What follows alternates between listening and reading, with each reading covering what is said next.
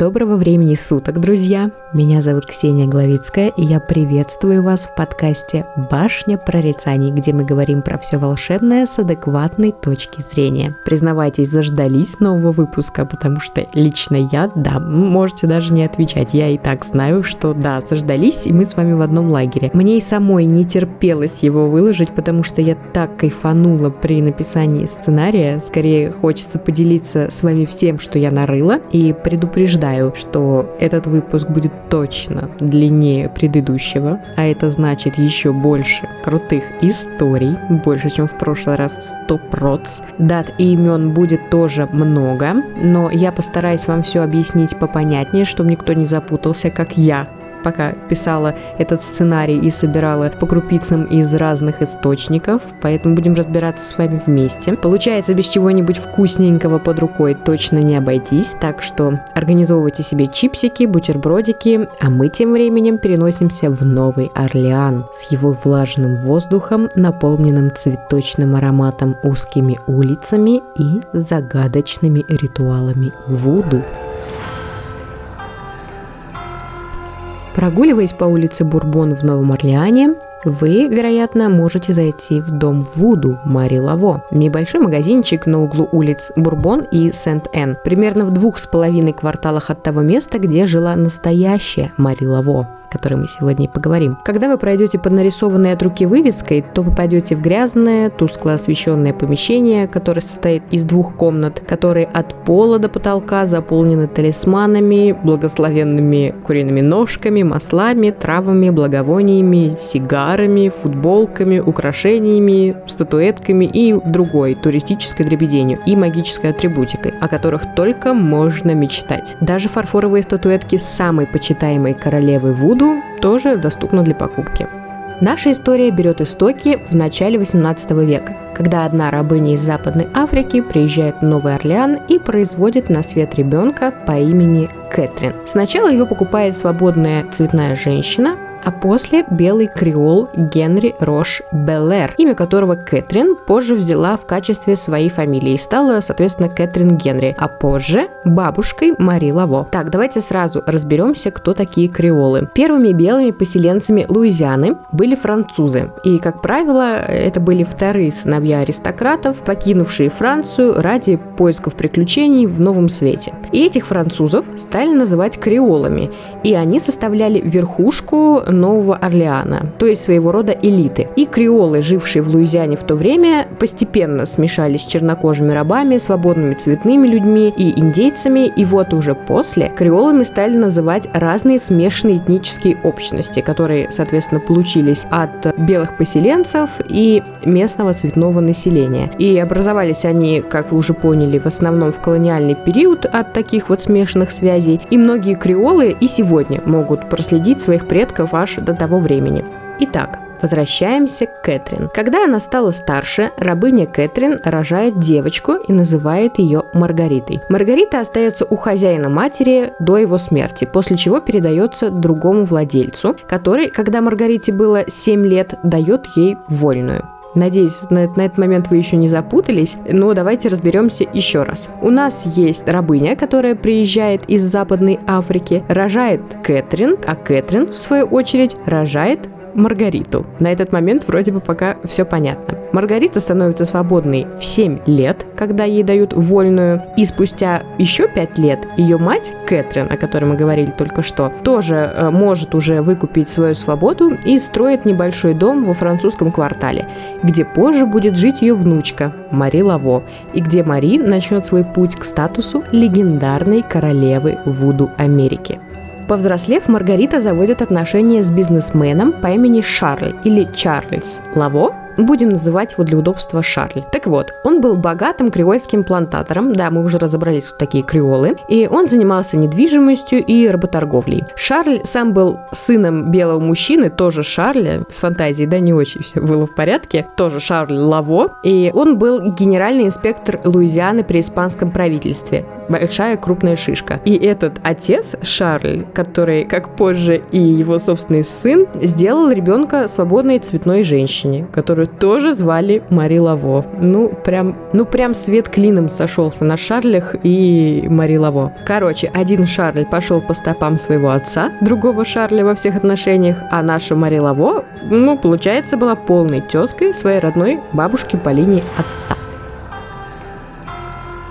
И вот 10 сентября 1801 года, или по другим источникам где-то в 1790-х годах, у свободной цветной креолки Маргариты и плантатора Шарля Лаво, с которыми мы с вами уже познакомились, в доме своей бабушки во французском квартале рождается девочка, которую назвали Мари. Она стала первым ребенком по линии матери, который родился сразу свободным. Но малышка недолго пробыла со своей мамой. После того, как Маргарита родила Мари дома у Кэт, Кэтрин, она оставляет ее у новоиспеченной бабушки и возвращается обратно, чтобы продолжать заниматься своей личной жизнью, отношениями с Шарлем. Хотя маленькая Мари бывала на плантации своего отца и даже получила какое-то образование, все равно основную часть времени она проводила дома у бабушки, пока мама занималась своей личной жизнью. Прожив в доме бабушки до совершеннолетия, 4 августа 1819 года юная 18-летняя Мари Лаво выходит замуж за столяра-краснодеревщика Жака Переса, свободного цветного человека с Гаити, в соборе святого Людовика. К тому моменту Мари описывалась как высокая, красивая, статная, с вьющимися черными волосами, золотистой кожей и, в кавычках, хорошими чертами лица. Ну, в то время это означало чуть более белую, чем негритянка ребенка. Очень российские понятия о красоте. Ну так вот, ее отец Шарль, ну помните, да? Шарль, сын Шарля и сын другой Мари Лаво, который никогда так и не женился на ее матери Маргарите, тем не менее подписал все бумажки, документы, подтверждающие, что он действительно является отцом Мари Лаво, и присутствовал даже на ее свадьбе, где от своего имени подписал брачный договор от 27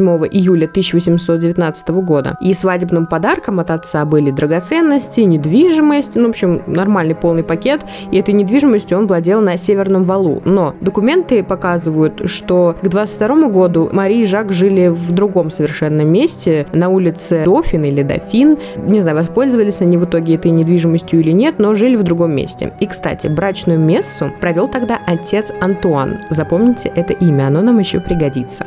Давайте немного познакомимся с избранником Мари, Жаком Перрисом. Он прибыл в Новый Орлеан в 1809 году как часть большой иммиграционной волны после Гаитянской революции 1804 года. Из кого состояли эти новые иммигранты? Из франкоязычных белых плантаторов, тысяч рабов и свободных цветных людей, ну, в гораздо меньшем количестве. Те, кто имел африканское происхождение, кстати, сразу начали внедрять вуду и другие африканские культурные обычаи в сообществе Нового Орлеана, да, на своем новом месте жительства, и цветное креольское сообщество заметно увеличилось, потому что опять новые браки, все начали смешиваться между собой, и сообщество стало расти.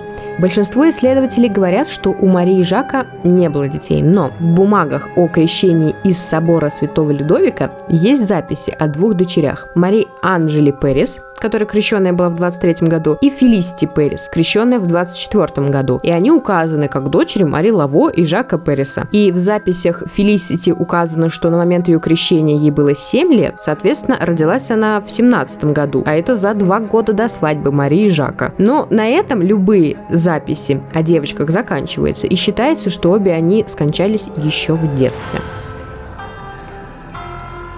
Тайны, окружавшие Мари Лаво, начались уже тогда. Перес пропал без вести и считался мертвым уже в 1824 году, а это через пять лет после их с Мари Лаво свадьбы. И сама Мари настаивала на том, что он умер, и она овдовела, она очень прям это форсила, хотя по одним свидетельствам он ее бросил, по другим он умер от желтой лихорадки. Так или иначе, по какой-то причине Перес испарился из ее жизни и оставил ей двоих детей, о которых мы говорили чуть выше, выше. И их исчезновение тоже похоже на исчезновение Жака Перриса. Хоть документов о его смерти не было и никаких не сохранилось, в записи о крещении Фелисити он уже тогда значится умершим. И что мы знаем наверняка, так это то, что Мари Лаво называла себя вдовой Перрис прям вплоть до конца своей жизни и построила гробницу на кладбище номер один Сент-Луисе именно от этого имени. Но уже через два года после исчезновения или кончины Жака Перриса, примерно в 26 году, Мари находит любовь с Луи Кристофом Домиником де Глапионом, ветераном битвы за Новый Орлеан, который был старше ее на минуточку на 30 лет, но любви все возраста покорны. Как вы уже, наверное, поняли, Глапион происходил из известной семьи Нового Орлеана. Он был богатым, белым и провел свои последние 30 лет жизни в гражданском браке с Мари Лаво. Тогда межрасовые пары хоть были и обычным явлением, и совершенно неудивительным в Новом Орлеане, но, к сожалению, по закону им было запрещено вступать в брак, и тем не менее 30 лет они, местные жители тогда говорили, что прожили в любви и согласии. Помните Кэтрин? Так вот, она скончалась в 1931 году. И появляется кредитор и говорит, что Кэтрин задолжала свой дом и дополнительную денежную выплату. И ее коттедж, соответственно, на Сент-Эн, в котором и выросла Мари и была рождена, короче говоря, вся ее жизнь была связана с этим домом, он был выставлен на аукцион. Есть легенда, что этот дом на Сент-Эн достался Мари благодаря ее способностям к магии. Однажды один богатый человек обратился к ней за помощью. Тогда его сына обвинили в убийстве. И этот человек э, попросил у Лаво свободы для сына. И в качестве оплаты он предоставил ей дом на улице Сент-Эн. Неплохая оплата, да и, собственно, дело такое серьезное. И согласно этой истории, Лаво провела недели, молясь духом Вуду и католическим святым в соборе Сент-Луиса. Интересно, во время молитвы она держала под языком три каенских перца. Это практически съесть, не знаю, ведра 4 крылышек KFC. Вот это способность страдать. Но тогда KFC не было, поэтому пришлось обходиться просто чистым галимым каенским перцем. Духи, естественно, увидели ее готовность страдать и решили помочь ей. Поэтому женщина готова на все пора а, какую-то помощь ей оказать. И утром в суде Лаво положила эти перцы своего рта под сиденье судьи. Надеюсь, что сиденье было крепкое, иначе судья бы не досидел, наверное, до конца заседания, если перцы просочились. Сын богача в итоге был объявлен невиновным, и Мари получила дом на Сент-Энн. Но на самом деле все гораздо прозаичнее. Это Глапион, ее гражданский муж, пришел на помощь и купил дом детства Марии, после чего передал его их с Марией несовершеннолетним детям, что дало всем членам семьи законное право жить в этом доме. То есть это был способ сохранить дом в семье и обойти закон о смешанных браках. Жениться было нельзя, и, соответственно, эти законы делали практически невозможным получение денег и земли черным женщинам от своих гражданских белых мужей. Но они нашли лазейку, и креольский Киевский коттедж на Сент-Эн оставался домом Мари Лаво и Глапиона, их семьи, до конца XIX века. Но ничто не вечно, и Кристоф Глапион тоже умирает в июне 1855 года, после того, как почти 30 лет был гражданским мужем Мари Лаво и преданным отцом их детей. Нет никаких доказательств того, что Мари когда-то встречалась с другим мужчиной после смерти Глапиона, и можно только предположить, что это была действительно огромная, чистая, светлая любовь. Она не могла просто заменить Глапиона другим мужчиной. Ходили слухи, что Мари сразу же начала рожать детей от Глапиона нон-стопом, и что в итоге у них родилось 15 детей в течение 20 лет, то есть она практически все время ходила беременной. Но на самом деле зафиксировано, что с 27 по 39 год у них было всего семеро детей, ну всего, да, но это всего по сравнению с 15, а так-то ничего себе. И трое из этих детей умерли еще в младенчестве, только двое дожили до взрослого возраста, две девочки, Мария Элоиза и Мария Филомена. Опять, ты что же у вас там с фантазией, то Шарли, теперь вот Марии, просто одна за другой пруд. И только последняя, Мария Филомена, пережила свою мать. Девочка эта, кстати, родилась в 36 году и сразу родилась вольной квартиронкой. Так в колониальной Америке называли человека, у которого, по крайней мере, один предок во втором поколении, то есть дедушка или бабушка, был цветным, то есть потомок мулатного и белого родителей. Эта креольская тема, мне кажется, просто неисчерпаемая этими деталями, но вроде бы все понятно. И, конечно, сейчас сейчас такая терминология, основанная на там, проценте цветного и белого гена, считается расистской, абсолютно оправданной, ассоциируется напрямую с колониальным менталитетом, но тогда, не будем забывать, что это 19 век, это был обычный термин, который обозначал процент цветной и белой крови в твоих жилах. Никто, конечно, точно не знает и свечку не держал, как Мари Лаво проводила свои дни и ночи после смерти любимого Глапиона. История, которую рассказывает большинство гидов местных новоорлеанских, состоит в том, что она была прикмахером у богатых белых женщин, светских львиц, которые чувствовали себя спокойно, комфортно, раскованно на расчесывании своих волос, на укладках и так далее, на стрижках. И, конечно, меня сейчас многие поймут, немножко разоткровенничались на этих сеансах красоты красоты и признавались Мари в своих темных секретах, страхах, сплетнях, тайнах и так далее. Поговаривают, что благодаря этому, этим секретам и агентской базе, которая разрасталась в парикмахерской, даже мэрия и полиция были под ее контролем. Но вдова Перес не все свое время проводила в парикмахерской, она еще очень много помогала другим, была довольно щедрой, набожной и использовала свои все возможности, таланты и магию в том числе, чтобы помогать нуждающимся и вообще была женщиной такой строгой католической веры. Да-да, я не ошиблась. Мария регулярно посещала католическую мессу, дом ее был полон изображений святых. Ее жилище местные описывали как пространство, защищенное со всех сторон, кто посещал ее, то есть столько там было атрибутики, что ни один злой дух вообще не мог даже прошмыгнуть. И как я уже говорила, она много помогала нуждающимся, среди которых были и заключенные, которые заперты были в местной местной тюрьме. Ее услуги заключались в том, что она предлагала им отпустить грехи, заслужить прощение у Иисуса Христа. Короче говоря, Мари Лаво была женщиной полной сострадания, очень религиозной веры, ясного намерения помогать людям из своего сообщества. И знаете, несмотря на все эти добрые дела, все равно нашлись те, кто распускали слухи. Не знаем, кстати, до сих пор были это слухи или действительный факт. У нее была большая змея-питон, которую она носила вокруг своих плеч, окутывалась этой змеей змеей, как шарфом или боа, и дала ей имя Великий зомби. Ну, знаете, одно другому, может, и не мешает ходить на католические мессы и завести змею Великого зомби. Почему бы и нет?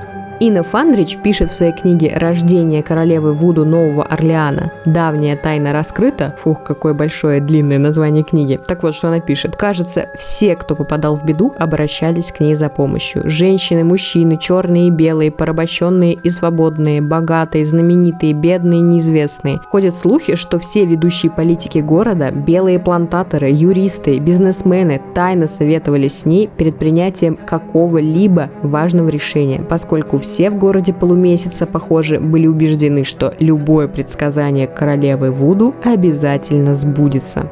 Есть еще одна любопытная легенда, правда, каенские перцы в ней уже не замешаны, но это не делает ее менее интересной. Так вот, она описывает случай, когда Мари Лаво стала свидетельницей двойной казни через повешение двух белых мужчин, которых признали виновными в убийстве молодого раба. Хоть тогда общество было довольно расистским, но тем не менее какие-то правила по отношению к рабам все-таки существовали. Как только палач затянул петли на их шеях, небо стало кроваво-красным страшным, страшным, и из ниоткуда ударила гроза. Толпа была в шоке, все обалдели, и они только оглянулись на осужденных, обе петли качались уже пустыми, то есть они куда-то делись. Мужчины каким-то образом выскользнули и упали в люк куда уже должны были в другом состоянии попасть, но они попали туда живыми. Ну, конечно, этих людей в конце концов повесили, без долгих разговоров, но толпа-то была в шоке, уверена, что только что стала свидетелем невероятной силы Мари Лаво, а бурю она вызвала благодаря разгневанному богу или духу или еще кому-нибудь. Ну, что бы ни произошло на самом деле в тот день, возмущение было достаточным, чтобы вскоре после этого в Луизиане запретили публичные казни. Кстати, Луизиана была первым штатом, который их запретил запретил. И многие приписывают эту заслугу именно королеве Вуду Мари Лаво. А вот Джон Кендалл, это местный новоорлеанский писатель начала 20 века и самопровозглашенный, я бы сказала, эксперт по Мари Лаво, он писал, «После наступления темноты вы можете увидеть, как кареты подъезжают к дверям Мари, и элегантно одетые дамы в вуалях спускаются и спешат за покупками того, что у старой ведьмы было на продажу. Откровенный обман, без сомнения, но деньги сыпались в карманы до последнего дня ее дурной жизни». Как мы уже поняли, мистер Кендалл не был поклонником Мари Лаво. Возможно, он был один из тех, кто думал, что Вуду это какое-то супер черное искусство, и это, конечно, печально, потому что основная ценность и задача новоорлеанского Вуду – это защита. На самом деле новоорлеанская Вуду – это чуть ли не единственная афрокатолическая тема, возникшая в Северной Америке. То есть она родилась под влиянием не только африканских народов, которые стояли, естественно, у истоков, этого никто не отрицает, но и колоний Нового Света, куда привезли африканских рабов. Как мы уже знаем, в 18 веке было много рабов на Сан-Доминго, Кубе, в Бразилии, в Луизиане. И именно гаитянская революция, о которой мы уже немного поговорили, оказала большое влияние на создание новоорлеанского вуду. То есть именно пугающие истории и страшилки о революции усилили страх перед Вуду в белом сообществе. Вообще, сама гаитянская революция началась с церемонии Вуду в Буакаймане. Жрец Вуду руководил службой, которая включала в себя приношение в жертву свиньи, бедненькой, и кровавую клятву свергнуть французов. Буквально, кстати, через несколько дней восставшие рабы начали сжечь сахарные плантации и убивать белое население. Вот в испанском судебном архиве Нового Орлеана есть задокументированное дело 1773 года, в котором несколько рабов предстали перед судом за сговор сговор с целью убить своего хозяина и надзирателя за рабами с помощью гри-гри. Это такие мешочки с травами, магическими амулетами, которые носят ну или на удачу, или подкладывают с намерением взять под контроль другого человека, или, может быть, защитить себя, привлечь удачу. Короче говоря, вариантов множество. И эти мешочки происходят от африканских таких же мешочков одноименных, куда клали всякие сакральные предметы, ингредиенты, которые, как считалось, обладали магическими свойствами, защитой, силой и так далее далее. И, соответственно, раз эти рабы собирались убить с помощью мешочков гри-гри своих хозяев и надзирателей, рабовладельцы были уверены, что эта практика была причиной восстания рабов. Как бы один плюс один сложили, все понятно, вопросов никаких не осталось. И логично, что по мере притока африканских и гаитянских рабов в Луизиану и Новый Орлеан их обычаи начали смешиваться. Некоторые говорят, что старейшины устно передавали то, что помнили, а потом уже молодые рабы начали включать все эти практики в то, что сейчас называют э, новоорлеанским вуду. И создание вот этих мешочков гри-гри, молитвы маленьким божествам, общение с духами, возложение подношений к алтарям, то есть это были обычные практики, которые существуют во многих религиях, но они, конечно, носили такой тайный и нецивилизованный характер, что они вызывали чистый страх в белом сообществе. Все называют Мари Лаво королевой Вуду, и мало кто знает, почему она ею стала. На эту тему существует множество предположений, как она взошла на трон в качестве королевы Вуду. Есть теория, что она практиковалась под руководством доктора Джона Байюс. Кстати, по-моему, в «Принцессе и лягушке» был такой персонаж в котелке, который раскладывал карты Таро. По-моему, он имеет какое-то отношение к Джону Баю, но могу ошибаться. Другие говорят, что она училась 5 лет, официально стала жрицей Вуду в 1830 1920 году, то есть практически бакалавриат по Вуду окончила. Ну а другие считают, что потому что она была воспитана в миксе католицизма и Вуду, ее бабушкой и матерью, то есть они обе были и католической веры, и знали Вуду, оттуда и растут, собственно, ноги у ее занятий. В книге исследований синкретизма католицизма и Вуду в Новом Орлеане автор Энтони Маранис отмечает, воспитываясь в католической вере, Мари подружилась с отцом Антуаном. Вот вы помните, мы о нем уже говорили. Он как раз-таки потом проводил проводил брачную их церемонию с Жаком Перрисом. Антуан был местным настоятелем, который позволил ей совершать и католические таинства, и практиковать вуду. Кстати, ходят слухи, что Антуан тайно проводил бракосочетание между белыми мужчинами и цветными женщинами, несмотря на запрет, вроде как святой Валентин практически. Но, может, синтез католических ритуалов э, с ритуалами Вуду уже происходил из детства Марии и был усилен благодаря тесным отношениям, которые Мария установила с отцом Антуаном, неизвестно. Но, как факт, Лаво объединила Вуду и католические традиции. Святую воду, благовония, статуи святых, христианские молитвы. Все это помогло сделать Вуду и Худу, то есть магические ритуалы, связанные с Вуду, более приемлемыми для высшего общества Нового Орлеана, более удобоваримыми, я бы так сказала. То есть она признавала существование духовных сил, которые бывают добрые, злые, и которые руководят повседневной жизнью человека, заступаются за своих последователей или наказывают тех, кто им вредят. И связь с этими духами она налаживала посредством танца, музыки, пения и использования змей. Привет, питону-зомби.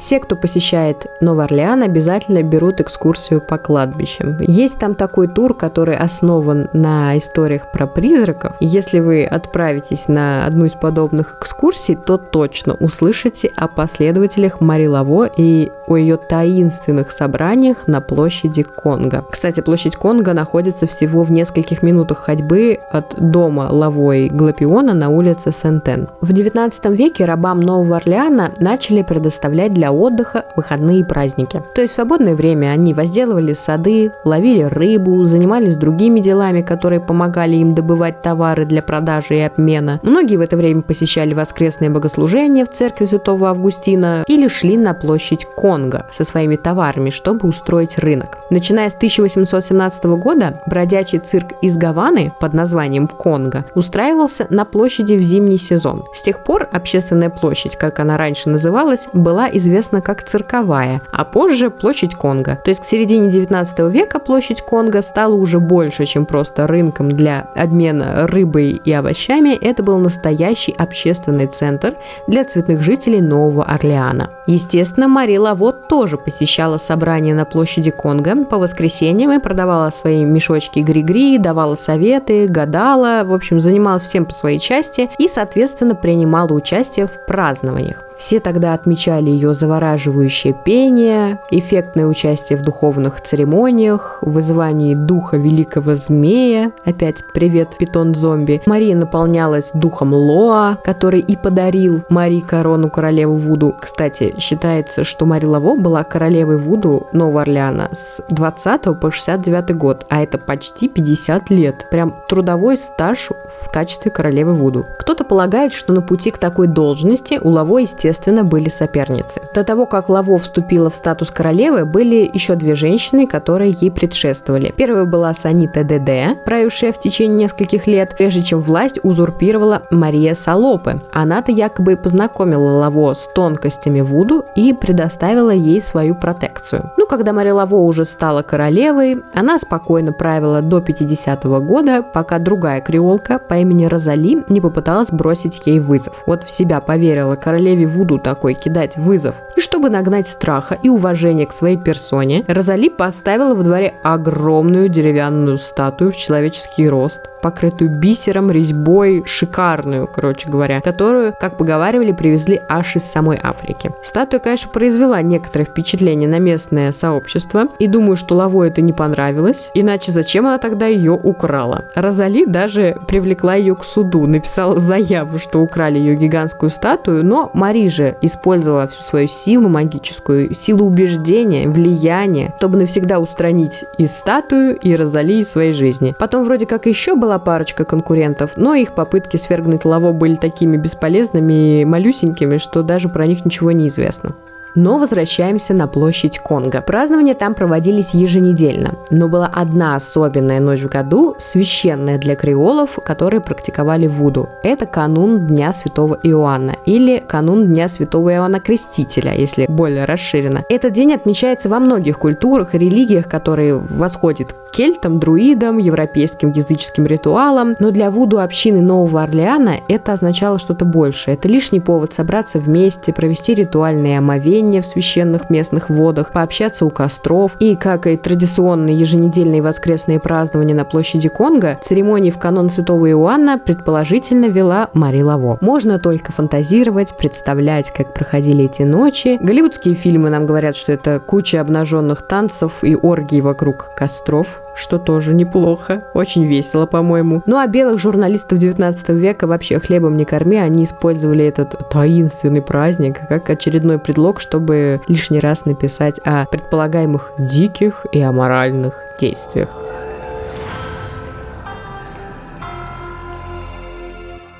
За десятилетия до гражданской войны граница между цветными и белыми ужесточилась, потому что страхи белого населения Нового Орлеана просто зашкаливали. А места, где собирались рабы, свободные цветные вместе с белыми людьми, строго охранялись. Даже приняли законы, которые ограничивали несанкционированные собрания, где расы могли бы свободно смешиваться друг с другом. Вот, например, в апреле 1858 года городской совет принял закон, чтобы обеспечить юг и безопасность института рабства, как они говорят, требуя, чтобы любое христианское богослужение проводилось обязательно под надзором белого священника. Ну и шумные собрания на площади Конго стали уменьшаться по мере того, как поблизости оказывались более крупные рынки. Но что действительно остановило празднество, поставило их на паузу, так это городское постановление, запрещающее танцы на открытом воздухе. Простите, танцы, нельзя танцевать. Игру на барабанах и даже игру на музыкальных инструментах без разрешения мэра. Хочу я поиграть на дудочке, надо пойти в мэрию и выписать разрешение, иначе дудеть нельзя. То, что мы знаем наверняка, получено из газетных отчетов о полицейских рейдах, облавах на церемониях Вуду и отчетов, собранных проектом писателей Луизиан. Полиция регулярно совершала облавы на церемонии, арестовывала участников за незаконное смешанное собрание белых и чернокожих. В 50-х годах это было просто повально. И вполне логично, что Мари тоже попала в поле зрения полиции. Это было во время очередной облавы на церемонию Вуду в 50 году году. Тогда была арестована целая группа женщин. Писалось, что арестованные женщины имели обыкновение часто посещать дом в лесу возле канала Сен-Бернар в скудном количестве одежды, ну то есть полуобнаженными, и было конфисковано большое количество бессмысленной атрибутики. Ох, это они еще у меня дома не были. Вот, вот там бессмысленное количество атрибутики, мне кажется, мешками они могли бы выводить. Ну, несколько дней спустя в книге Стражи порядка третьего муниципалитета был зарегистрирован еще один рейд. Тогда группа женщин была арестована в доме с дурной репутацией за нарушение постановлений, запрещающих рабам, свободным цветным и белым людям собираться вместе. А вот неделю спустя группа женщин, в которой, кстати, стояла Мари Лаво, подала на офицеров третьей муниципальной гвардии в гражданский суд, утверждая, что они были незаконно арестованы во время исповедования своей религии. То есть они утверждали, что были ложно заключены в тюрьму, неправомерно оштрафованы и подверглись аж нападению и избиению. Газеты, конечно, не упускали возможность лишний раз пройтись по этим собраниям на площади Конго и отметить отвратительное тлетворное влияние этих собраний на белое население. Вот, например, в одной статье газеты «Пикаюн» за 70-й год говорится, что молодая белая девушка, частично безумная, ладно, хоть не целиком, спасибо и на этом, была найдена посреди собрания фетишистов, скандирующих ужасный жаргон среди оргий с пением, танцами и жертвоприношениями людьми, иногда с человеческими жертвами. Кликбейт 19 века. Описано в максимальных красках, вечеринка супер, ведущий тоже огонь, конкурс интересный. И хотя все слои общества праздновали так или иначе канун Дня Святого Иоанна в Новом Орлеане, статьи после гражданской войны изображали праздник как максимально развратную неприятность, когда чернокожие просто сходили с ума. В июле 69 года в местной колонке новостей сообщалось. Июнь – это время, которое поклонники Вуду посвящают празднованию своих самых священных и, следовательно, самых отвратительных обрядов. Автор описывает и полуночные танцы, купание, еду, ну, тут пока все довольно невинно, а также менее невинные удовольствия, многозначительно. А, и, кстати, в статье есть небольшое интересное упоминание, где автор объявляет об уходе Мари Лаво на пенсию. Ей тогда исполнилось 68 лет. Говоря еще пару слов про День Святого Иоанна, его празднование все еще актуально и происходит в бою Сент-Джон в Новом Орлеане, объединяет всех местных, которые практикуют Вуду, а также кто проявляет уважительное любопытство, я бы так сказала. То есть на празднике все одеваются в белое, следуют примеру местные жрицы Вуду Салли энд Глассман, веселятся, радуются. Думаю, Мари Лаво ею бы гордилась. Так вот, возвращаясь к той запугивающей колонке, где упоминалось об отставке Мари Лаво, к этому моменту она уже была довольно пожилой женщиной. Анита фон Вернь, одна из участий проекта писателей Луизианы, которая родилась в 1860 году и выросла на улице Сент-Эн, вспоминала, как мать однажды отвела ее на кладбище номер один в Сент-Луисе, где они увидели старую сморщенную женщину у могилы. Миссис фон Вернь вспоминает, что мать сказала ей тогда «Это Мари Лаво, женщина Вуду, Говорят, в молодости она была хорошенькой, но из-за работы, которую делала, в старости высохла и стала похожа на ведьму. Не очень уважительно, конечно, посмотрела бы я на саму эту женщину, на кого она была похожа и как она высохла. Просто не одобряем ее поведение. Но вот другие местные, родившиеся примерно в то же время, описывали Мари Лаво как статную женщину лет 40. И тут мы переходим к другой легенде, связанной с королевой Вуду. В ее основе лежит подстава, которую якобы придумали Мари Лаво и ее дочь Мари II такая королевская тема. Мари I и Мари II. Вот это Мари II, Мари Лаво Глапион, якобы родилась 2 февраля 1827 года и была одной из тех якобы 15 детей, живших в коттедже на Сент-Эн. До сих пор многие расходятся во мнениях, была ли это Мария Элоиза или Мария Филомена. Мы помним, да? Их там было две. И тут непонятно, выбрала ли мать эту роль для своей дочери, или Мария II сама решила пойти по стопам своей матери. Но, тем не менее, она продолжила семейную практику Вуду и даже внешне поразительно походила на свою родительницу. Мари Лаво первая, будем так ее называть, становилась старше, и, учитывая ее поразительное сходство с дочерью, они заставили всех вокруг поверить в то, что Мари Лаво не стареет. То есть ее дочь будет носить одежду своей матери, пойдет по ее профессиональным стопам и заставит всех думать, что способности Мари настолько крутые, что она остается молодой навсегда. Тогда вспоминали, что она носила такой яркий тион, это платок, уложенный в что-то вроде тюрбана, массу золотых украшений и выглядела довольно эффектно. Но ведь Мари Лаво посещала церковные мессы даже в преклонном возрасте. То есть она навещала заключенных еще, пытаясь убедить их покаяться в своих грехах ради спасения. И наверняка жители французского квартала видели, как она продолжала заниматься своими делами на протяжении десятилетий. Они могли, думаю, заметить, что она постарела, но сплетни есть сплетни. Единственной общей чертой всех историй о Марии II является то, что она была намного более злая и жестокая, если можно так сказать, чем ее мать. Она была такой гордой, держалась уверенно, по всем определениям имела предпринимательскую жилку. Некоторые сообщают, что Мария II, как и ее мать, одно время работала парикмахером для богатых светских львиц Нового Орлеана и использовала в своих интересах их секреты, чтобы придумывать бизнес-схемы, замаскированные под э, сверхъестественные силы. И всегда знала цену своим услугам. По крайней мере, так говорят. И хотя Мария II пыталась изо всех сил продолжить Вуду дело своей матери, она так никогда и не достигла ее славы. Очевидно, что ей не хватало вот этой эмпатии, тепла, сострадания, потому что она внушала больше страха и подчинения, нежели какой-то симпатии. И, как я уже говорила, Мария II точно так же начинала как прикмахер, но в конце концов забросила это дело и открыла бар и бордель на Бурбон-стрит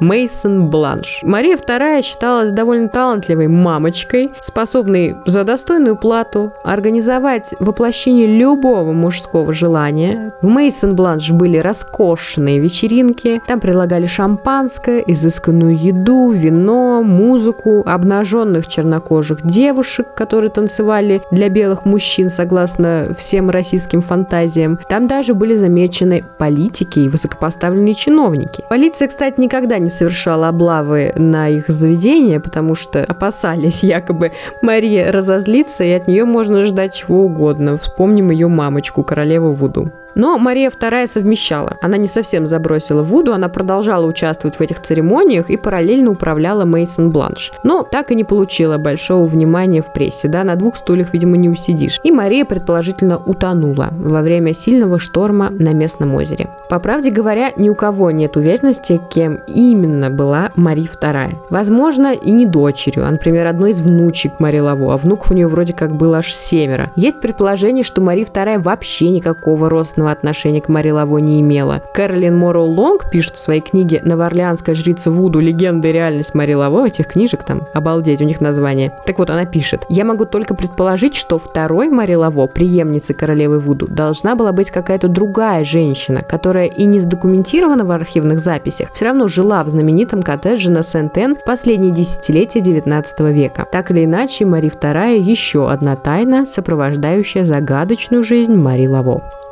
Но вот если рассуждать, старшая дочь Мари Лаво, Мария Элоиза, умерла в 1862 году и, следовательно, не могла быть Мари II. Другая дочь Лаво, Мари Филомена, ухаживала за своей матерью в старости и продолжала жить со своими взрослыми детьми в коттедже на Сент-Эн до своей смерти в 1897 году. Маловероятно, что Филомена взяла на собой руководство этой общиной Вуду, потому что с теми, кто ее знал, беседовали, и эти беседы показывают, что она была еще более строгой католичкой, чем ее мать, и не имела никакого отношения к Вуду. Получается, личность Мари II до сих пор остается загадкой.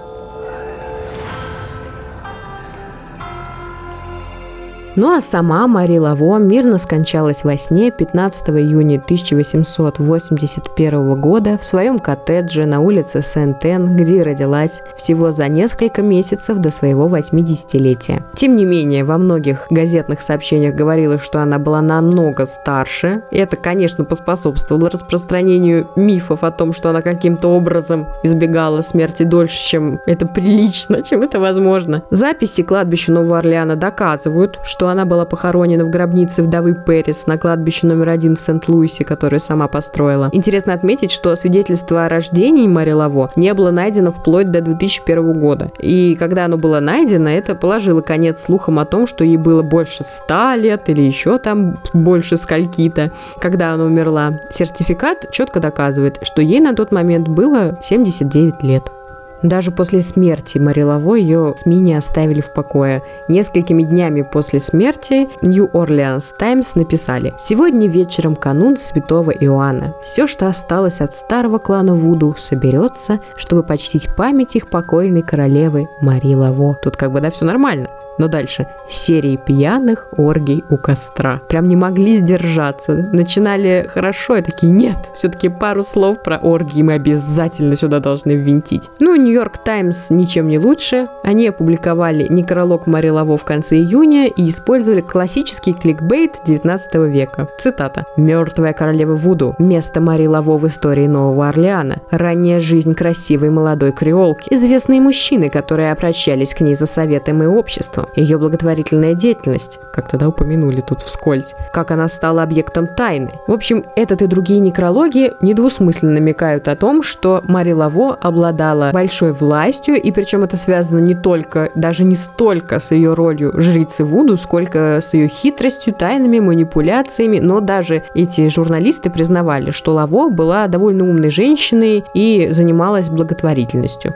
Могила Мари Лаво является самой посещаемой могилой на всех кладбищах Нового Орлеана и второй по посещаемости могилой в США. На первом месте, кстати, только Элвис Пресли. К сожалению, не все посетители относятся к ней уважительно. Туристы есть туристы. И по отношению к ее могиле было совершено бесчисленное количество актов вандализма. Во второй половине 20 века и в первом десятилетии 21 у туристов было принято ставить крестики на мавзолее Лаво на кладбище номер один в Сент-Луисе. Они оставляли ей подношения в виде сигарет, фруктов, бус, монет, в надежде, что Мари Лаво исполнит их желание. И это кладбище номер один основано аж в 1789 году. Соответственно, является старейшим сохранившимся кладбищем в городе. И вот в такой исторической атмосфере мавзолей Лаво был весь покрыт крестиками, которые оставляли или красным кирпичом из ближайших гробниц, или маркерами, или вообще красной помадой. Просто в Вуду крест или X – это точка, точка, где встречаются живые и мертвые. Служители кладбища мавзолеи чистили и белили регулярно, а подношения приходилось собирать еженедельно, а потом вообще ежедневно, чтобы куча не стала слишком большой. Со временем осквернение ее могилы стало настолько большой проблемой, что местные архиепископы и общество католических кладбищ Нового Орлеана больше перестали разрешать туристам входить на кладбище Сент-Луиса номер один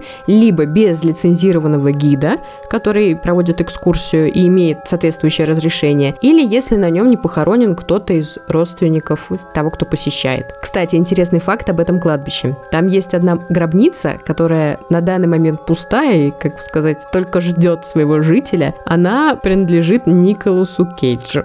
Гробница такая максимально необычная, не только потому, что в ней никто еще не лежит, но и она внешне интересная, представляет собой такую белую пирамиду, потому что Кейдж вообще, как я выяснила, огромный огромный фанат Нового Орлеана, и вот он решил здесь себе местечко зарезервировать. Но история Мари Лаво, конечно, была бы неполной, и без упоминания ее призраков, и ее появления уже после смерти, и байки об этом травят все как один местные гиды. И вот в одной из таких историй есть человек по имени Элмар Ли Бэнкс, который сообщил, что видел призрак Лаво в середине 1930-х годов. Тогда Бэнкс стоял в аптеке, говорил продавцу, что ему надо купить, и глаза продавца вдруг вдруг расширились, и он выбежал как полоумный в заднюю часть магазина. Фармацевт года. Не понимая, что тут за движуха происходит, Бэнкс обернулся и увидел старуху, которая стояла рядом с ним. Она расхохоталась и сказала Бэнксу, «Ты что, меня не знаешь?» Он ответил, что на самом деле не знает. И тут она как дала ему леща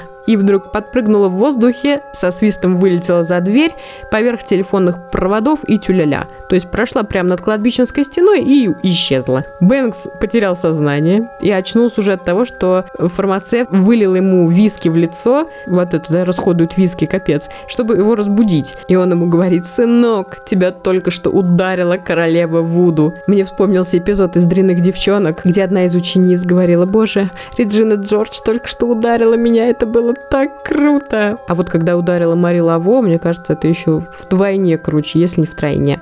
Но, к сожалению, единственная достоверная правда заключается в том, что Мари Лаво действительно жила и умерла в своем доме, который был снесен, к сожалению, в 1907 году. Но только в 20 веке Мари Лаво получила ту популярность и репутацию, которая есть у нее на сегодняшний день. Но в момент ее жизни и сразу после смерти страх перед Вуду и склонность новоорлеанцев к приукрашиванию превратили Марилаво в страшную заклинательницу змей, в ведьму Вуду с невероятной силой. Говорили даже, что ее магия стала причиной смерти губернатора Луизианы.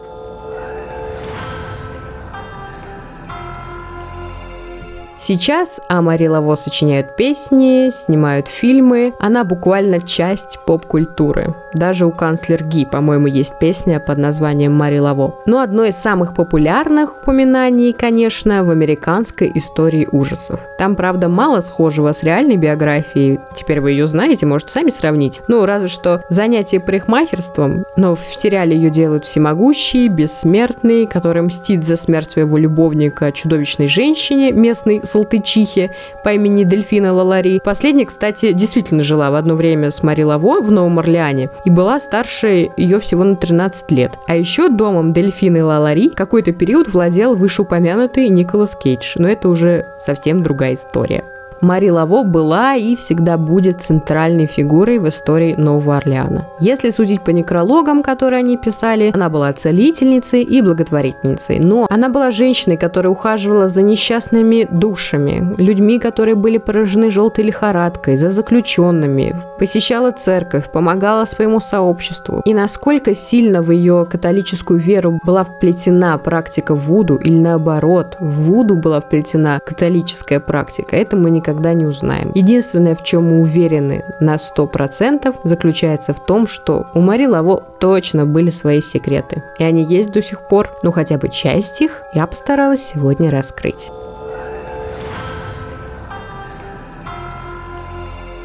По-моему, выпуск получился просто огонь. Мне самой было так интересно копаться в статьях, англоязычных материалах на тему Мари Лаво. На русском языке их не очень много. Я думаю, этот подкаст будет одним из первых таких больших расследований. Очень скромно сказала я. Надеюсь, вам понравилось, вы узнали что-то новое о королеве Вуду. Может быть, я вдохновила вас пересмотреть американскую историю ужасов или послушать песню канцлера Ги. Так или иначе, не забывайте обсуждать новый выпуск подкаста подкаста «Башня прорицаний» в нашем одноименном телеграм-канале «Башня прорицаний». А я с вами прощаюсь. Всех люблю. Пока-пока.